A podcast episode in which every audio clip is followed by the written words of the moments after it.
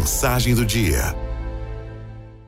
Jesus disse: No mundo há vez de ter aflições. Coragem, eu venci o mundo. É importante não nos esquecermos de que a aflição não existe para nos derrubar. Pelo contrário, a aflição é para nos fazer mais dependentes de Deus, para estarmos cada vez mais em seus braços e em seu coração, e para que tenhamos a certeza daquilo que Jesus já nos disse: Sem mim, nada podeis fazer.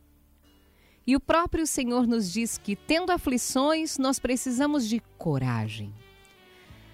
Coragem não é simplesmente valentia, disposição humana de combater. Não, coragem é, primeiro de tudo, uma atitude interior de acreditar, de saber e de ter convicção de que, mesmo vendo coisas negativas, a força, a graça do bem, a graça do alto que Deus nos dá são muito maiores do que as aflições. É preciso ter a convicção de que as aflições são momentâneas, são circunstanciais, as quais sofremos por um tempo, por um momento. E de que só existe sofrimento eterno, aquele que nunca vai passar, para quem não confia e não crê na graça de Deus. Eu venci o mundo, nos diz Jesus.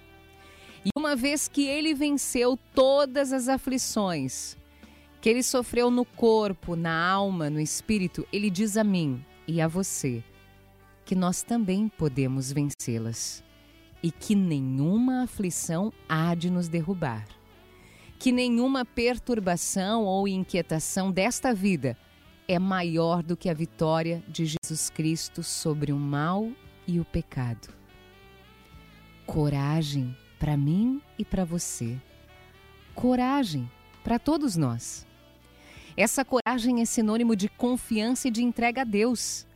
É sinônimo de alguém que sabe em quem depositou sua fé, em quem depositou sua confiança, em quem depositou sua esperança. É a coragem da entrega. Senhor, em tuas mãos eu tudo posso. Eu tudo posso naquele que me fortalece naquele que me anima, naquele que me levanta. Eu tudo posso em Jesus. Eu tudo posso com Jesus. Aralto FMI